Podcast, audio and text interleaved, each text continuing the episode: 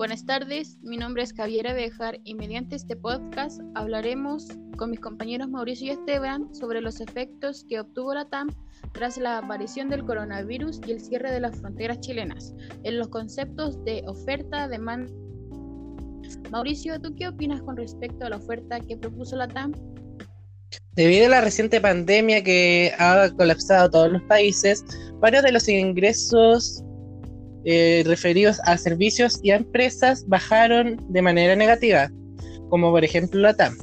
La TAM trató de mejorar su oferta al público en sí, eh, modificando ciertas partes de su servicio, tales como menos un 20% respecto a sus tarifas de vuelo, mejorando sus servicios de salubridad y seguridad dentro del avión, entre otras cosas en el año 2020 pero debido al reciente cierre de fronteras en el año 2021, muchos de los pasajes o boletos que la TAM eh, tenía fueron dados de baja, provocando que esos ingresos afecten a la empresa en sí. Un ejemplo de lo que intentó hacer la TAM fue que durante el año 2020 eh, los boletos estén abiertos durante 12 meses permitiendo a las personas reagendar unas horas en el caso de que no puedan, pero siempre y cuando tengan siete días de anticipación al momento de cambiar. Oye Esteban, ¿tú qué piensas de la demanda? Eh, bueno, Mauricio y Javiera, les puedo comentar que la TAM en el año 2020 tuvo una baja demanda de pasajes por la aparición del coronavirus, eh, por lo cual se tuvieron que adaptar a las medidas sanitarias impuestas por el gobierno.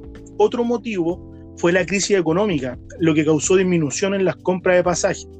En el año 2021 obtuvo una baja de sus pasajes internacionales, dado que Chile cerró su frontera, por lo cual, tras ocurrir esto, las personas decidieron disminuir sus viajes.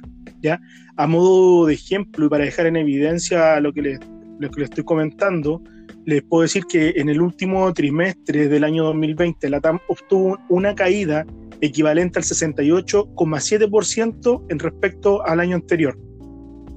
Esto igual se ve sumamente relacionado con el tema de elasticidad. No sé, Javi, si tú me puedes comentar un poquito del tema. En mi opinión, se produjo una demanda perfectamente elástica, ya que la crisis económica disminuyó la gran parte de consumidores potenciales, dado que estos ya no podían costear el servicio entregado por la TAM. Un claro ejemplo de elasticidad de los productos es que la gente no siguió ocupando mucho el servicio de aviación, ya que sus ingresos fueron directamente a los productos de higiene y alimento, entre otros. Oye Esteban, ¿qué podemos concluir sobre esto?